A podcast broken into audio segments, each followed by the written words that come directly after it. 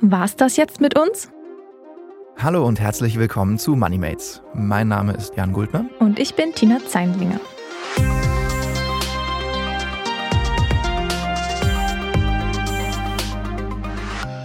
Grande Finale, Tina. Das steht heute über unserem Skript. Das hast du da drüber geschrieben und das hat natürlich auch einen Grund. Denn tatsächlich, liebe Zuhörerinnen und Zuhörer, das hier ist die letzte Folge unseres Podcasts Moneymates. Ja, denn nach ähm, über einem Jahr ist das wirklich heute unsere allerletzte Folge, die wir zusammen aufnehmen, Jan und ich. Aber wir haben uns was ganz Besonderes überlegt. Ja, wir wollen, bevor wir hier in Trauer zerfließen, äh, dann doch lieber das machen, was wir eigentlich schon die letzten Dutzende von Folgen jede Woche in diesem Jahr gemacht haben, nämlich eher die Arbeits- und Finanzwelt ein bisschen besser zu verstehen und daraus dann vielleicht sogar den einen oder anderen Vorteil rauszuziehen. Und deswegen haben wir uns gedacht, diese letzte Folge Moneymates ist vielleicht eine gute Gelegenheit, mal zu resümieren, was uns denn besonders hängen geblieben ist. Wir haben ja zahlreiche Gespräche geführt mit Expertinnen und Experten hier, aber auch mit Kolleginnen und Kollegen aus der Wirtschaftswoche, ähm, wirklich die Finanzwelt von ganz, ganz vielen Perspektiven aus beleuchtet. Steuerthemen, Geldthemen, Versicherungsthemen, ähm, auch Karrierethemen waren dabei. Und Jan und ich wollen in dieser letzten Folge Moneymates mal ein bisschen erzählen, welche Lehren Jahren uns denn besonders ähm, präsent noch sind, was vielleicht überraschend war, wo wir anderer Meinung waren als unsere Gäste. Und ja, wir hoffen einfach, dass ihr Spaß dran habt.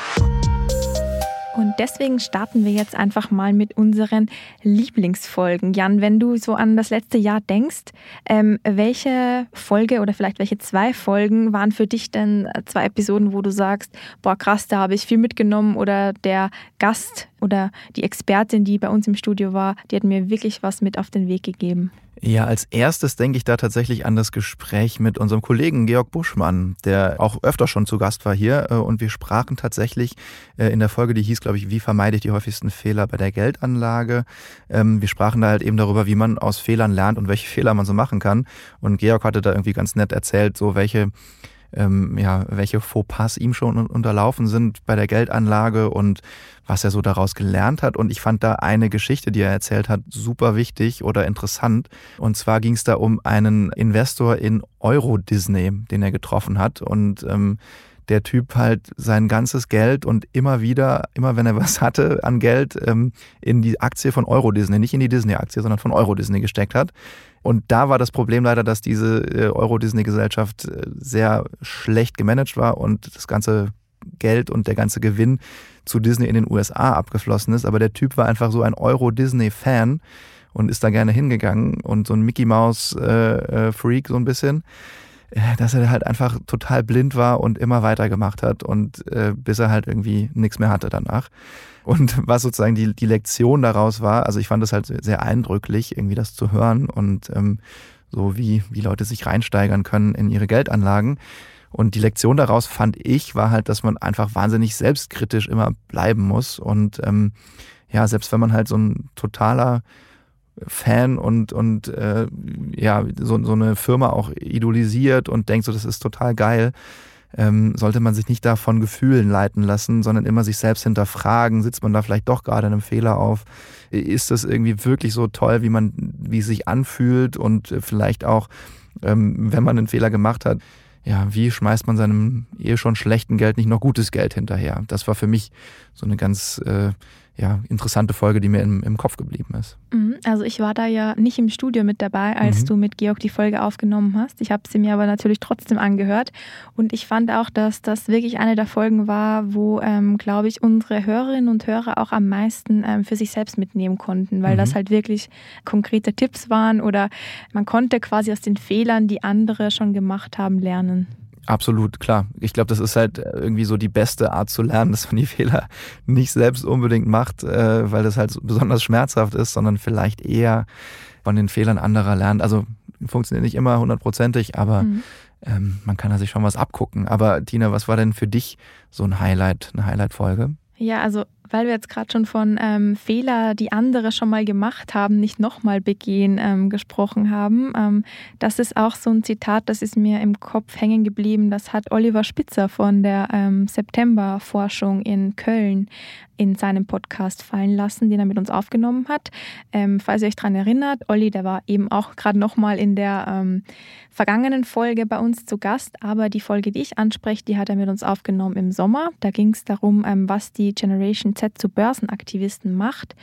Und ähm, das war eine Folge, die ich einfach richtig, richtig spannend fand. Ähm, unter anderem deswegen, weil ich glaube ich, selbst der Generation angehöre, also nicht glaube ich, sondern dieser Generation selbst ähm, angehöre. Und ich habe mich da wirklich durchleuchtet gefühlt von ihm. Also man hat wirklich gemerkt, der Typ hat Ahnung, der hat sehr, sehr viele Gespräche mit Menschen meines Alters ähm, schon geführt zu dem Thema. Und da ging es vor allem um die Krisenängste, die uns antreiben, um die Angst vor dem Systemzusammenbruch, ähm, Corona-Krise, eben sehr, sehr viele Unsicherheiten, die uns alle gerade ähm, beschäftigen und auch so ein bisschen in den Aktienmarkt reindringen. Und ich fand das richtig spannend, das nochmal ähm, reflektiert zu bekommen von einem Psychologen sozusagen.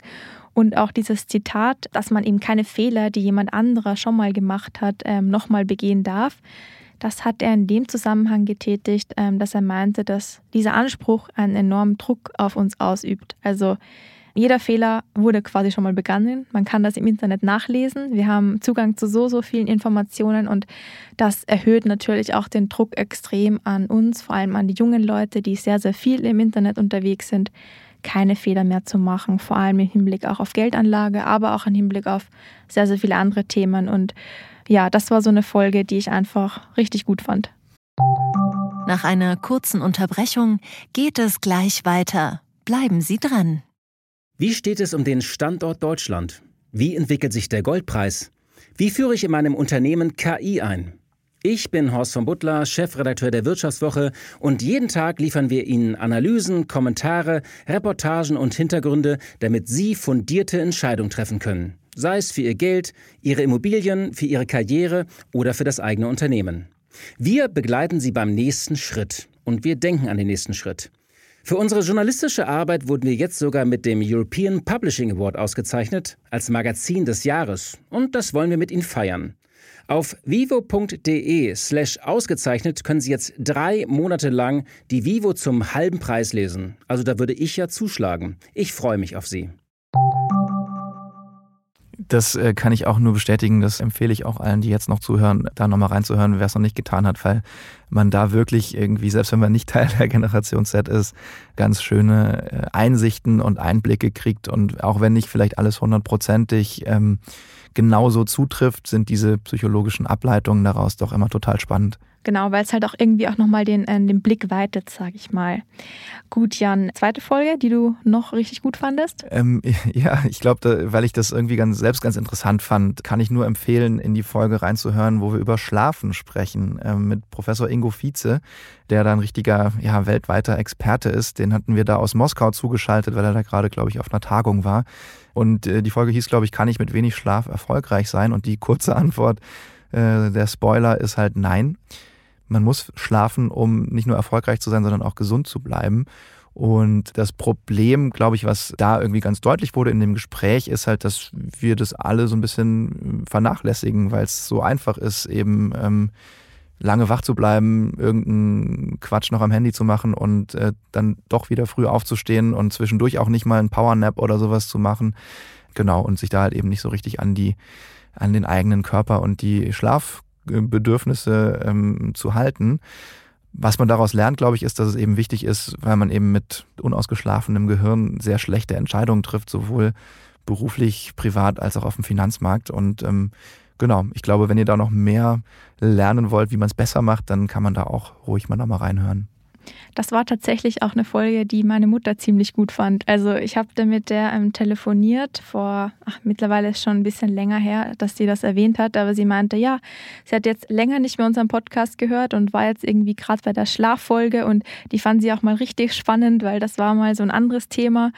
Und ja, ich fand die auch ähm, richtig interessant und mich hat es zum Beispiel gewundert, dass man ähm, Schlaf auch irgendwie nachholen oder auftanken kann. Absolut, ja, das war total äh, interessant zu hören. Ne? Wusste man vorher nicht, also ich zumindest nicht. Ja, genau, aber ich glaube, man darf es eben mit diesem Gedanken auch nicht überstrapazieren. Ja, man kann ja den Gedanken dann so weit treiben, dass man sagt, schlafen kann man, wenn man tot ist, dass man einfach nie mehr schläft, aber ich glaube, oh. man stirbt dann auch sehr früh.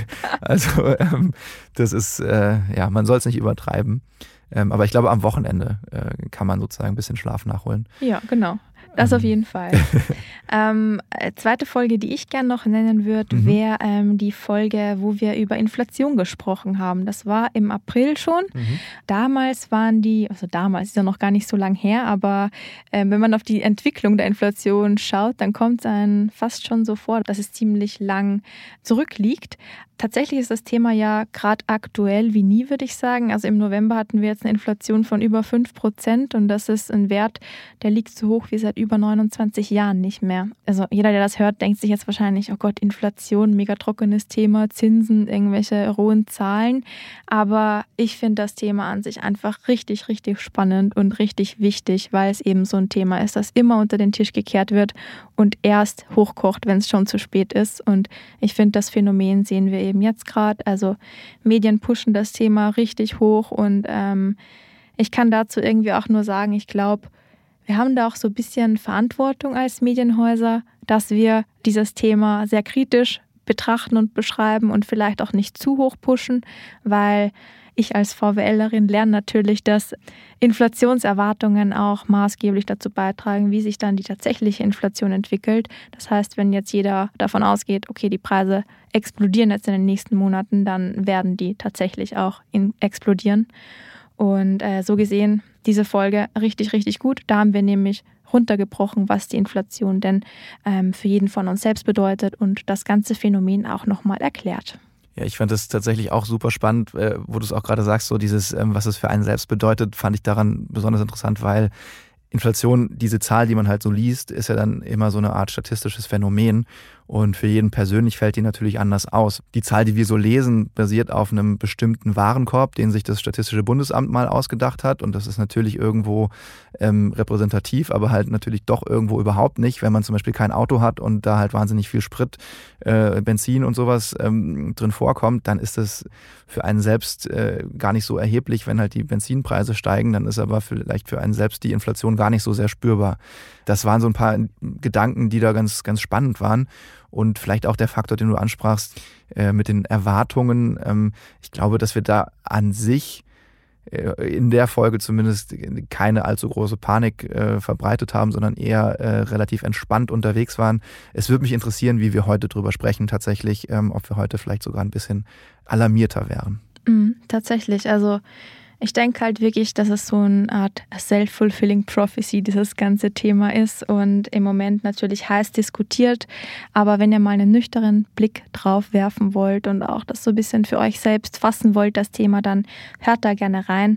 Ähm, wie gesagt, die Folge, ähm, in der geht um Inflation und ich glaube, sie wurde Ende ähm, April aufgenommen.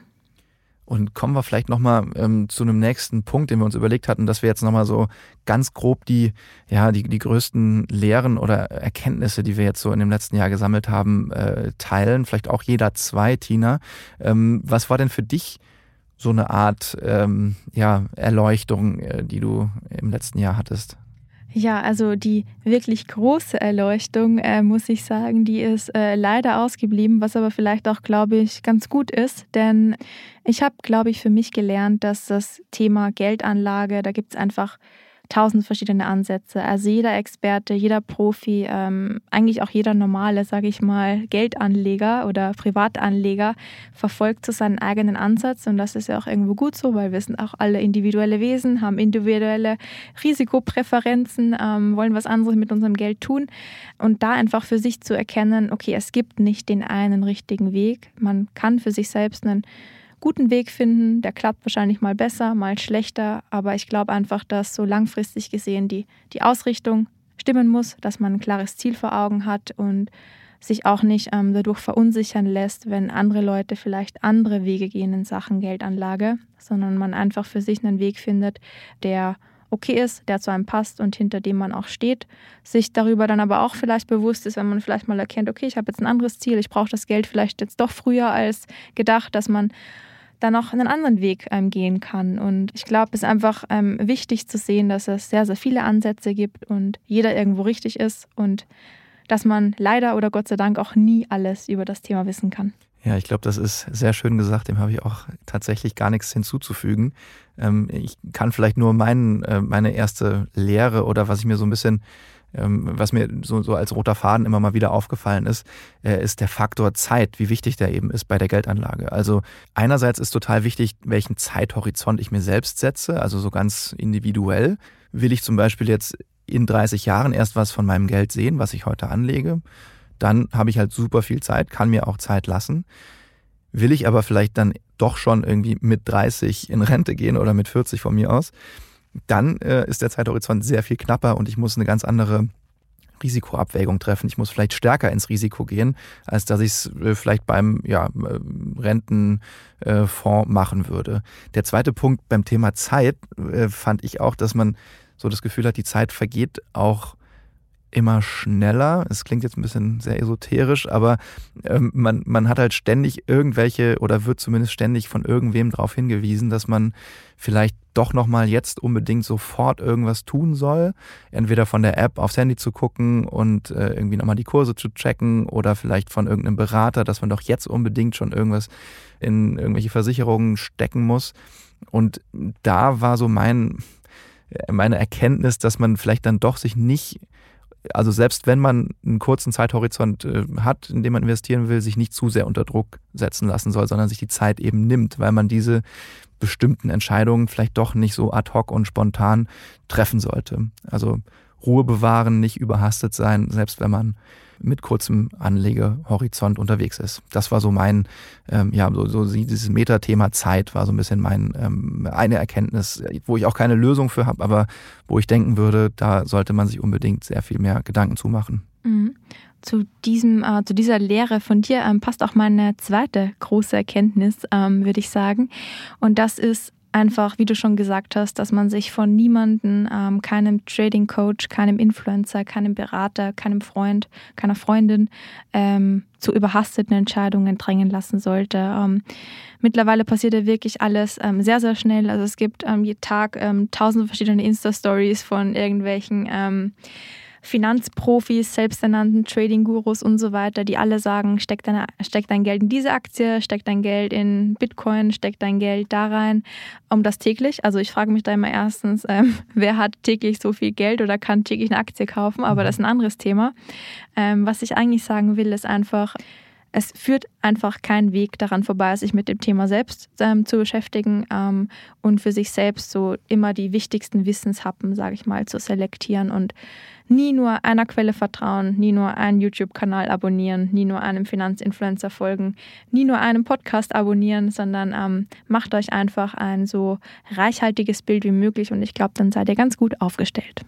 Und dazu äh, passt natürlich, als hätten wir uns abgesprochen, Tina, vielleicht sogar mein, äh, meine zweite Lektion, weil mein, also was man halt wissen muss, glaube ich, ist, dass nicht jeder die gleichen Startbedingungen hat wie man selbst. Also das war so ein, äh, so ein Faktor, der mir auch immer wieder in den Gesprächen auch aufgefallen ist, dass ich selbst dann manchmal, wenn mir jemand was erzählt hat, so dachte, hä, warum habe ich das eigentlich nicht gemacht oder warum kann ich das nicht? Bis einem dann halt bewusst wird, ähm, tja, irgendwie, wir laufen zwar alle auf das gleiche Ziel zu, aber manche starten eben viel weiter vorne als man selbst oder andere starten auch viel weiter hinten als man selbst. Also so viel, ähm, ja, so, das muss man ja auch anerkennen. Aber ich glaube, dass, dass, dass man halt einfach sehen muss, Manche Leute haben halt irgendwie mit 18, weiß ich nicht, äh, einen Sparvertrag von ihrer Oma äh, gekriegt, der dann halt irgendwie 50.000 Euro hatte. Und wenn die den dann in Bitcoin gesteckt haben, dann sind die jetzt Millionäre. So. Oder ähm, andere haben halt irgendwie nie irgendwelche Kosten, weil die im Haus ihrer Eltern wohnen oder ihr Vater irgendwie eine Wohnung hat in einer Großstadt, die früher mal billig war, aber heute einfach unbezahlbar und zahlen halt keine Miete. Deshalb können die mehr sparen.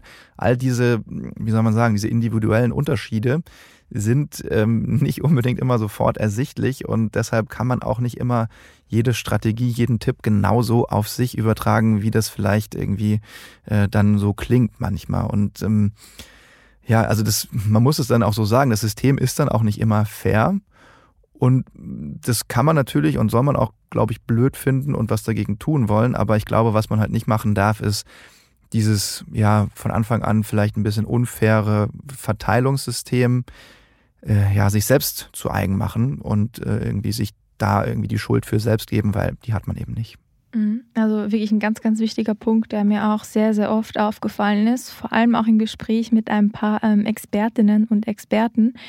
Also ähm, ich finde, und ähm, das wollten wir eben auch noch in dieser Folge ähm, reflektieren, ein paar Punkte nennen, wo wir vielleicht nicht immer so ganz einer Meinung waren mit unseren Gesprächspartnern. Und ich finde, da hat man in einigen Folgen, ähm, vor allem mit ähm, Geldprofis, sage ich mal, sehr gut gesehen, dass die einfach ein ganz anderes Verständnis von Geld und Vermögen haben. Also wir haben ja teilweise gehört, ähm, da reichen schon 50.000 Euro Startkapital, um so und so viel ähm, Dividende zum Beispiel verdienen zu können im Wer Monat. Hat die nicht? Genau, und äh, da dachte ich mir so, wow, da reichen schon 50.000. Ähm, wenn ich 50.000 Euro hätte, dann glaube ich, würde ich die ähm, A nicht zuerst in Aktien investieren, sondern mir was anderes kaufen oder vielleicht mal weitersparen für eine Wohnung. Aber ja, das ist wieder ein anderes Thema. Wie, was ich einfach nur sagen will, ist, man sieht einfach auch an sehr, sehr vielen Experten oder Leuten, die sich damit gut beschäftigen, dass vielen teilweise der Zugang ähm, zu unserer Welt, wenn ich das jetzt so sagen kann, ähm, fehlt. Dass die einfach wirklich aus anderen Sphären teilweise kommen, was ich auch ein bisschen erschreckend fand. Wer schwebt dir da so vor? Oder wir, wir wollten ja vielleicht nochmal über, über einzelne genau. Gäste sprechen. Ne? Ähm, also man hat es jetzt schon rausgehört, es ging da um Dividenden, ähm, wie man 100 Euro Dividende zum Beispiel im Monat verdienen kann. Da hatten wir ähm, äh, Michael Jakob von Alle Aktien eingeladen. Ähm, ja, der, der Typ hat bestimmt richtig viel drauf, ähm, versteht auch, was er tut, hat damit wahrscheinlich oder ziemlich sicher auch schon richtig, richtig viel Kohle gemacht. Aber ich finde teilweise seine Tipps für ähm, Studenten umzusetzen oder Leute, die jetzt vielleicht noch nicht so viel Geld verdienen, ist echt hart, weil es für mich manchmal auch so den Anschein erweckt, okay, der kann sich jeden Tag eine neue Aktie gönnen oder vielleicht auch 100 neue Aktien gönnen und ähm, ich überlege vorher zwei, drei Monate, ähm, bis ich mir überhaupt eine Aktie leisten kann oder wo ich mein Geld dann reinstecke. Also ich finde das wirft einen manchmal dann auch schon so ein bisschen zurück, wenn man das so sieht. Ja, ich glaube, da darf man sich wirklich dann nicht ähm, frustrieren lassen und dann halt vielleicht auch merken, das sind eben nicht die passenden Strategien für mich. Ne? Genau, und ähm, noch so ein Fall war ähm, zum Beispiel Marco von Immocation, mhm. also ist schon ein bisschen älter als Michael Jakob, hat da auch sein eigenes Unternehmen ähm, drumherum schon aufgebaut. Da hatten wir zwei Folgen mit ihm aufgenommen zum Thema wie ist es, ähm, Vermieter zu sein? Kann ich selbst Vermieter werden? Also kann ich mir irgendwann selbst eine eigene Immobilie kaufen, auch mit ähm, wenig Geld? Und Marco hat das ähm, so hat er zumindest erzählt, ähm, geschafft. Mit sehr, sehr wenig Stadtkapital hat sich da mittlerweile sehr, sehr viele Wohnungen gekauft, ähm, die eigenhändig am Anfang auch noch renoviert und vermietet die jetzt im großen Stil, macht damit auch ziemlich gut Rendite. Und er hat uns so ein bisschen einen Leitfaden an die Hand gegeben, wie das quasi jeder schaffen kann. Und da ich weiß nicht, da hatte ich auch ziemlich viele Fragezeichen dann in den Augen, weil ich mir dachte, okay, selbst wenn man jetzt nur ein Startkapital von 10.000 Euro braucht und Berufseinsteiger ist, ich weiß nicht, wie viel dann bei euch noch am Konto übrig bleibt, aber ich würde mich da, glaube ich, nicht so wohl fühlen. Oder auch das Thema Kredite sind gerade so billig. Ja, toll, aber will ich mit Schulden in mein junges Erwachsenenleben starten? Oder ähm, Stichpunkt Vollfinanzierung, also quasi eine Wohnung kaufen ohne ein Prozent Eigenkapital. Wird für mich persönlich auch nie in Frage kommen, weil ich mich furchtbar unwohl damit fühlen würde. All diese Themen haben wir da in der Folge auch diskutiert und das kam alles so super easy rüber. Und ich persönlich habe da vielleicht auch eine zu große Hemmschwelle. Weiß ich nicht, wie es euch geht, aber mir persönlich wäre das einfach äh, ja nicht so. Also ich würde mich nicht wohlfühlen dabei, wenn ich mit Schulden irgendwo rein starte und Thema Immobilien generell irgendwie so in Momenten unerreichbarer Traum. Kann ich absolut nachvollziehen. Ähm, mir ging es in dem, in dem Kontext genauso, glaube ich, dass ich so dachte, ja, also klingt total plausibel alles, aber irgendwie, wenn es jetzt äh, wieder erwarten nicht klappen sollte, dann gucke ich halt komplett in die Röhre und habe nicht auch irgendwie äh, riesige Rücklagen irgendwo anders, sondern äh, bin dann halt echt pleite. Ja. Und das, ähm, genau, deshalb ich, war das für mich auch keine Option. Genau, und ich, ich finde, das ist auch immer so ein bisschen gefährlich, weil das ganze Thema Finanzen kommt dann, ähm, klar, wir wollen das ähm, vermitteln und wir wollen den Leuten so irgendwie den Einstieg erleichtern, aber ich glaube, so ein bisschen Grundrespekt muss schon ähm, erhalten bleiben. Und ich finde, das ist bei vielen Influencern oder ähm, selbsternannten Trading Coaches, was auch immer, gar nicht mehr so der Fall. Also mhm. da wirkt das alles so wie Spielgeld und mache ich mal da, mache ich mal da, aber im Endeffekt ähm, bauen wir ja alle unser Leben darauf auf. Und wenn man jetzt, jetzt nicht so viel Spielgeld, sage ich mal, auf der Seite hat, dann muss man sich das schon ein bisschen besser durch den Kopf gehen lassen. Ja, absolut. Also das genau, das im Kapitalismus braucht man Geld, um zu leben. Das ist tatsächlich so und ähm, damit dann zu zocken ist irgendwie auch nicht jedem vergönnt, würde ich auch mal so sagen. Ähm, ich teile vielleicht auch noch mal eine oder einen, ähm, eine Kritik oder nicht Kritik, aber was mir irgendwie damals noch schon ein bisschen nach der Aufnahme der Folge äh, ja, irgendwie ein bisschen widerstrebt hatte, war bei der Folge zu den Frugalisten. Ähm, da warst du nicht dabei, Tina, aber ich, vielleicht erinnerst du dich. Das sind Leute, die äh, einen sehr großen Teil ihres Einkommens sparen. Äh, damit sie möglichst früh in Rente gehen können, natürlich, klar. Ähm, und ähm, da finde ich, tritt auch das Gleiche wieder auf, was, was du gesagt hast eben. Ähm, das ist halt alles irgendwie schön und gut und das klingt super und ich habe wirklich nichts gegen Sparen und würde auch gerne mehr sparen, wenn ich das könnte. Und ähm, klar, dann sagen die, du könntest mehr sparen, wenn du irgendwie aufhören würdest, dir morgens bei Chibo für 2,50 einen Kaffee zu kaufen wo ich eher sagen würde, die 250, die retten mich nicht, sondern es sind halt irgendwie andere Kosten, die, wie die Miete zum Beispiel oder so, äh, die dann halt ein Problem sind. Ähm, aber genau, eben, also das, so einfach ist es eben nicht. Und die Leute wollen einem aber dann immer schon so suggerieren, so einfach ist es eben doch. Und man muss nur wollen, dann geht es schon. Und ich finde, auch da muss man sehr vorsichtig sein, was man den Leuten glaubt und was nicht. Weil auch da wiederum, ne, der, der Punkt ähm, Startvoraussetzungen, das sind meistens Leute mit sehr guten Jobs, Ingenieure, Programmierer, was auch immer die dann ihre ähm, von ihrem Nettoverdienst sehr viel, weil, weil der Nettoverdienst eben sehr hoch ist, äh, dann halt auch schon einen guten Teil von sparen können, weil sie mit dem Rest der übrig bleibt, immer noch äh, gut leben können. Wenn aber jemand, der halt irgendwie gerade so an der Grenze zum, ähm, ja, zur Stütze irgendwie hängt und äh, davon noch sich was zurücklegen soll, das geht einfach nicht. Ja, oder ne, wenn du in der Immobilie deiner Eltern lebst oder so und keine Miete zahlen musst, natürlich kannst du die sparen. Aber wenn du eben Miete zahlen musst, dann ist es halt nicht so einfach. Oder wenn du deinen Kredit fürs Studium abbezahlen musst und solche Dinge, ähm, da ist man ja froh, wenn man seinen Lebensunterhalt überhaupt bestreiten kann. Und dann fand ich diese, diese Spartipps sind dann manchmal so ein bisschen zynisch, dass man sagt so, ja, aber du musst halt einfach nur ein bisschen mehr zurücklegen, dann geht das schon. So einfach ist es halt nicht. Mhm. Also ich sehe das halt genauso und da ähm, frage ich mich halt auch, so will ich jetzt, ähm, bis ich 40 bin, ohne Spaß leben und dann ab 40 irgendwie die Sau rauslassen. Also mir wäre es lieber, ich habe dann so gleichmäßig übers Leben verteilt, so mittelmäßig Spaß, als das jetzt so, äh, klingt vielleicht auch blöd, die guten äh, Jahre meines Lebens ähm, super sparsam zu leben und dann mit 40, wuhu, geht's los. Also ich weiß nicht. Das ist doch, in der VWL hast du es doch bestimmt auch gelernt, ähm, dass man seine Konsumentscheidung mhm. äh, dann flach hält oder eben, ob man, ob man da eine andere Elastizität hat und so. Genau, ne? das ist die Euler Equation. Ja, siehst du. da bestimmen ein paar bestimmte Parameter wie der Zinssatz darüber, wie viel man heute konsumiert und wie viel man morgen konsumiert. Und ähm, ja, da geht es dann auch darum, wie viel man an zukünftige Generationen denkt. Ja, aber gut, dass du dich da auch noch dran erinnern kannst. ist schon ein bisschen her, aber ein bisschen, ja. Nach einer kurzen Unterbrechung geht es gleich weiter. Bleiben Sie dran. Sie leben Fairness, Kultur und Werte? Zeigen Sie Ihr Engagement als Arbeitgeber und werden Sie Teil der Fair Company Initiative. Mit der Fair Company Initiative zeichnet das Handelsblatt Unternehmen aus, die insbesondere Berufseinsteigern und Young Professionals ein faires, attraktives Arbeitsumfeld bieten. Zu den entscheidenden Werten gehören unter anderem das Engagement für Mitarbeitende, Diversity und Chancengleichheit, Nachhaltigkeit und gesellschaftliche Verantwortung. Erfahren Sie jetzt mehr unter faircompany.de.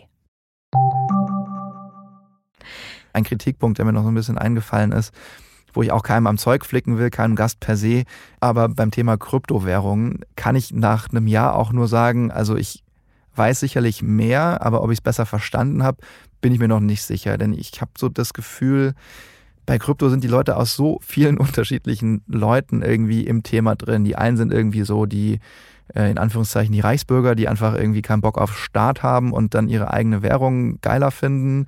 Dann sind da so diese Zocker, die halt einfach sehen, oh, da wird man jetzt mit irgendwelchen Sachen nochmal superreich. Dann sind da die Tech-Nerds, die irgendwie denken, hier ist die Zukunft des Bezahlsystems oder andere, die dann, weiß ich nicht, mit NFTs noch die Zukunft des Kunstmarktes und äh, was auch immer und irgendwie das auch so komplett überhöhen.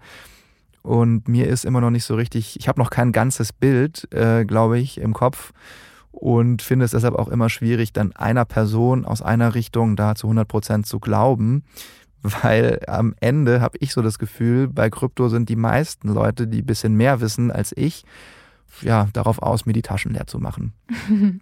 ja, ich glaube, dass, ähm, also ich habe genau eigentlich dasselbe Gefühl, dass das einfach so ein System ist, wo man ähm, denjenigen, die da ein bisschen mitverdienen wollen, so wie wir oder vielleicht auch manche Technik, äh, Technik-Nerds, wie du sie genannt hast, oder einfach die ganz normalen Leute, die das halt jetzt auch irgendwie cool finden, ähm, dass man denen immer nur so ein bisschen so, dass man die immer so anfüttert und mhm. immer so mitlaufen lässt und immer nur so viel geben, wie die gerade brauchen. Aber das eigentlich Große, das ähm, stecken sich dann die ein, die richtig von Ahnung haben oder, die, oder eben die das auch äh, geschaffen haben und ähm, eben auch Firmen aufgebaut haben, die da meinen und so weiter. Also ja, finde ich auch einen spannenden Punkt, den ich wahrscheinlich auch genannt hätte. Ja, ähm, wenn man sich so unsere ähm, Hörerzahlen anschaut, dann sieht man auch, dass vor allem die Krypto-Folgen ziemlich gut geklickt haben bei euch. Also da ist auf jeden Fall richtig großes Interesse da. Wahrscheinlich auch, weil es einfach so ein riesengroßer Mythos ist und noch sehr, sehr viele Fragezeichen offen sind und da ja auch echt viel Bewegung drinnen ist. Also es tut sich da enorm viel, jetzt nicht nur im Hinblick auf den Kurs, sondern auch auf die ganzen technischen Möglichkeiten und ja, also dass da Interesse da ist, kann ich wirklich voll verstehen. Ja, und ich glaube, das war auch jetzt so grob unser sehr schneller Rückblick auf ein Jahr und ein paar gequetschte Moneymates. Wir hoffen, dass ihr hoffentlich ja genauso viel beim Hören dieser Folgen gelernt habt, wie wir beim Machen dieser Folgen. Wir bedanken uns in jedem Fall bei jedem Einzelnen von euch und bei jeder Einzelnen von euch fürs Zuhören und für die vielen Zuschriften und für das Feedback, das ihr uns gegeben habt. Das war immer sehr hilfreich und hat uns auch immer motiviert, weiterzumachen. Ich glaube, Tina hat jetzt auch noch eine kleine Ankündigung für euch, falls ihr weiterhin von der Wirtschaftswoche ja, Tipps und äh, Hilfestellungen in Sachen Finanzen und Börse hören wollt. Genau, denn ähm, ganz mit dem Podcast in Richtung Geldthemen aus ist es natürlich nicht. Es startet nämlich ein neuer Podcast der Wirtschaftswoche. Ähm, zu Beginn kommenden Jahres, also 2022 dann, startet ein Podcast, der sich noch mehr in Geld- und Finanzthemen ähm, vertieft. Der wird auch gemacht von den Kolleginnen und Kollegen aus dem Geldressort der Wirtschaftswoche. Mehr verrate ich aber auch noch nicht, denn ihr sollt natürlich auch da fleißig reinhören und fleißig klicken und so viel sei gesagt, es lohnt sich auf jeden Fall reinzuhören, weil da gibt es echt knallharte, gute Geldtipps dann. Das war's dann wohl mit unserer letzten Folge von Moneymates, Tina. Hat mir auch sehr viel Spaß gemacht, mit dir hier das immer zu machen. Ja, danke, Jan. Mir auch wirklich mit dir. Auch nochmal großes Dankeschön auch an das ganze Team, das unseren Podcast ähm, geschnitten hat. Auch an Philipp und Yannick, die ähm, fleißig immer Geldtipps am Ende unserer Folgen gegeben haben. Und ja, war echt eine tolle, lehrreiche Zeit hier im Studio. Absolut, genau. Auch an Anna und alle Tonstudio-Kollegen vielen Dank. Ich würde sagen, das war's für dieses Mal und für immer mit Moneymates. Danke, Jan. Danke, Tina, und danke an alle. Ich sag Servus, Virti und Baba. Das war Moneymates, der Wirtschaftswoche-Podcast mit Tina Zeinlinger und Jan Guldner, produziert von Anna Hönscheid und Paul Träger.